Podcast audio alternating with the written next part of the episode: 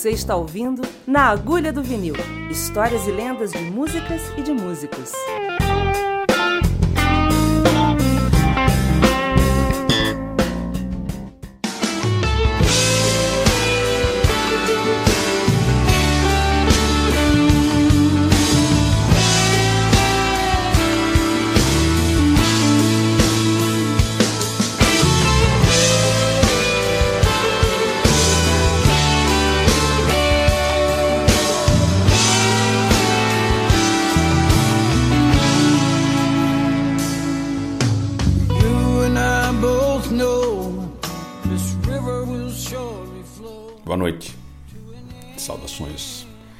De Glasgow, Escócia.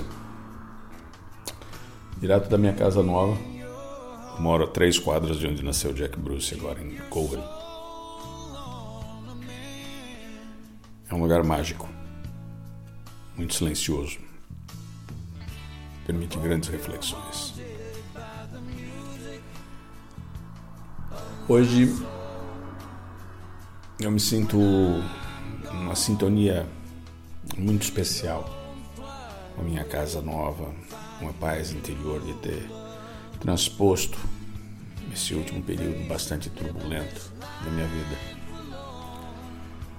Um dia a gente conversa a respeito disso. Hoje a gente vai celebrar.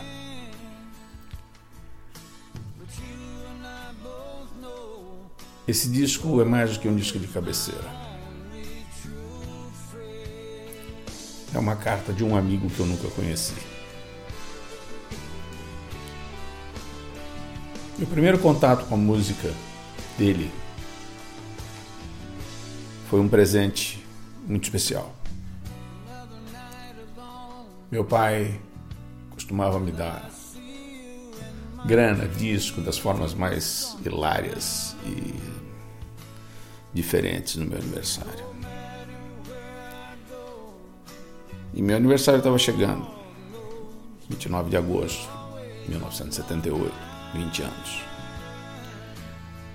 Uh, no sábado, dia 27, ele chegou e falou assim: Filho, eu estou bastante apreensivo com, com essas dores que eu estou sentindo, vou fazer um check-up na terça-feira.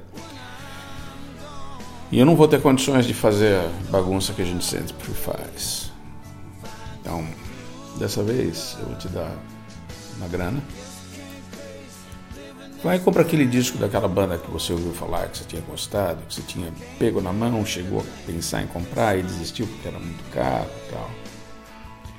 Vai lá e busca aquele disco daqueles cabeludos que você estava falando para mim. O disco é Live at Fillmore East. Eu fui, eu comprei, eu ouvi. E o impacto foi uma coisa absurda. Como guitarrista, poderia dizer para vocês que a guitarra do Duane foi uma tocha de luz que me acompanha até hoje. Mal eu sabia que a voz do Greg Allman seria de fato a voz que eu mais ouviria na minha vida daquele dia em diante. Mais que os Beatles, mais que o Jack Bruce, que todos os cantores que eu gostei na minha vida.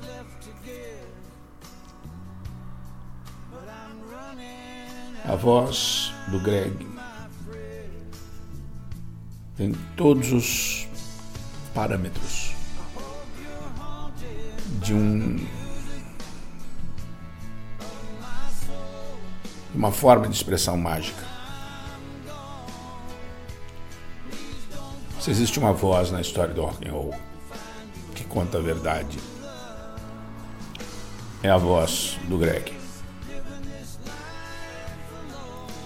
O disco passou a ter mais importância porque no meu aniversário chegando, meu pai foi fazer o check-up que tinha que fazer e ele faleceu na madrugada daquele dia. Nenhuma relação com o disco desse momento em diante. Mas enquanto eu estudava a guitarra do Duane enquanto eu aprendia as músicas.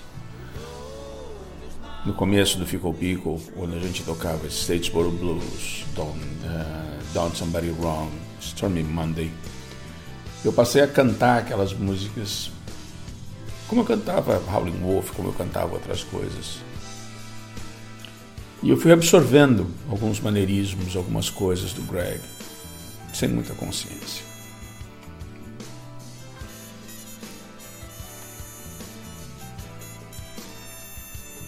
Quando esse disco foi anunciado, era para ter sido lançado em janeiro de 2017. É, eu acho que saiu primeiro um vídeo da música The Road's My Only Friend e eu ouvi aquilo me deu uma porrada. Esses últimos três anos e minha grande companheira tem sido a música. Meus filhos têm a vida deles para viver. A minha companheira, Betina, está no, tá no Brasil. Meu gato contribui com o silêncio. Hoje está aqui no colo. Em conversa comigo. São os contadores de história, são os grandes letristas, são de fato os grandes contadores de história. Coltrane, Miles contam histórias belíssimas no instrumento, mas às vezes a gente precisa ouvir a voz humana para poder dar parâmetro às dores e às alegrias dos percalços que a vida oferece para a gente como um projeto de aperfeiçoamento. Eu posso dizer para vocês que a chegada nessa casa nova significa que eu passei de ano. Mas quando eu vi The Road is My Only Friend, eu ainda estava perigando com uma segunda época. Eu não tinha certeza para onde a vida estava me levando. O disco saiu e junto com o vídeo, com o disco saiu um vídeo da música Song for Adam do Jackson Brown, que o, o Greg canta de forma absurda. Ele e o Jackson Brown começaram juntos a compor. São parceiros do, início dos anos 70. Da época que o Hourglass mudou para Los Angeles, um pouquinho antes do do NC Mandai para Macon.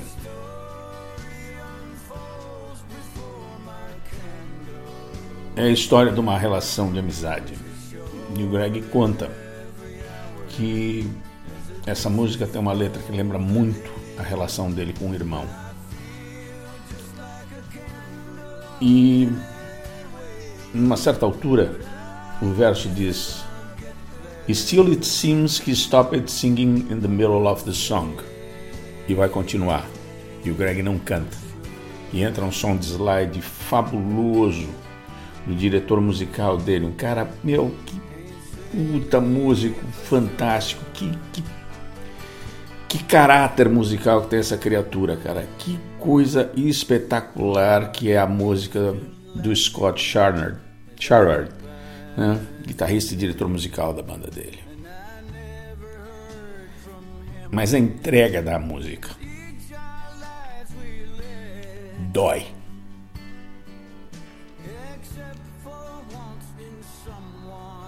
Antes de gravar esse programa hoje, eu resolvi ouvir o disco. Ouvi três, quatro vezes. É brilhante. Tem todas as nuances. É uma carta de despedida já tinha passado por um transplante de fígado pesadíssimo. Se vocês não não tem essa biografia, Cross to Bear, né? a cruz que eu tinha que carregar, a biografia dele é simplesmente espetacular. É a melhor biografia de longe, porque é a biografia de um sobrevivente, de um cara que abusou, que fez tudo que podia imaginar e de repente caiu a ficha. Ele se emendou e quando ele viu que era a hora do corpo físico parar de funcionar, ele nos deixa um presente. E música é perene, né? chega uma altura do campeonato que você sente saudades dessas pessoas, você sente uma sensação assim de angústia. Esse conforto vem de ouvir o disco, de ouvir a mensagem de novo. Compra o disco. Ouve. Ouve em silêncio, não ouve no carro. Ouve alto. Seja de fone, seja ouve alto. Ouve a história desse sobrevivente, esse artista imaculado, esse cara que carregou nos ombros um, um fardo que pouquíssimas pessoas teriam condições de, de carregar.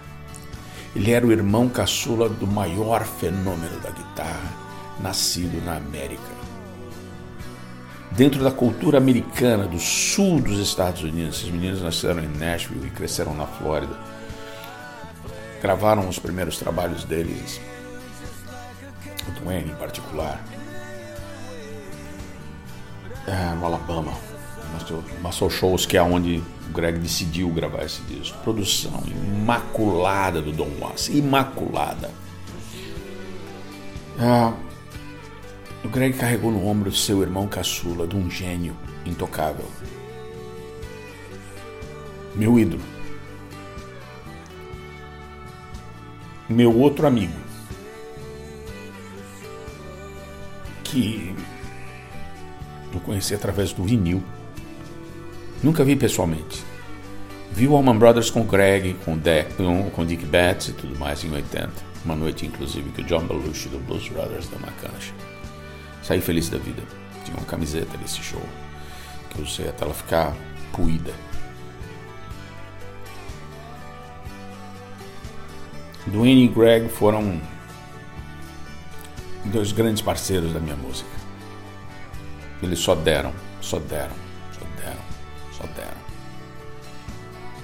E se um dia eu voltar a fazer um disco, se eu sentir vontade de contar alguma coisa, eu vou tentar absorver desse último álbum do Greg a coisa mais primordial de toda a música que ele nos ofereceu. A verdade. Greg canta, escreve e toca a verdade da minha geração. Ouça. Isso é mais que um disco de cabeceira. Isso é um telefone sem fio para o meu passado e para o meu futuro. Espero, espero que faça por vocês tão bem quanto faz para mim. Um beijo no coração.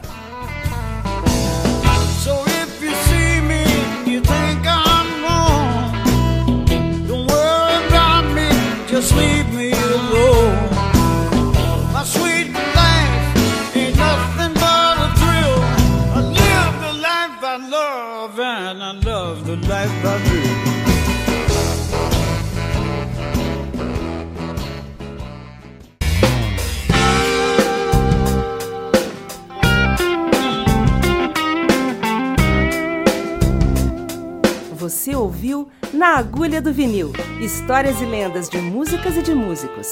Acesse naagulhadovinil.com.br e ouça outros episódios.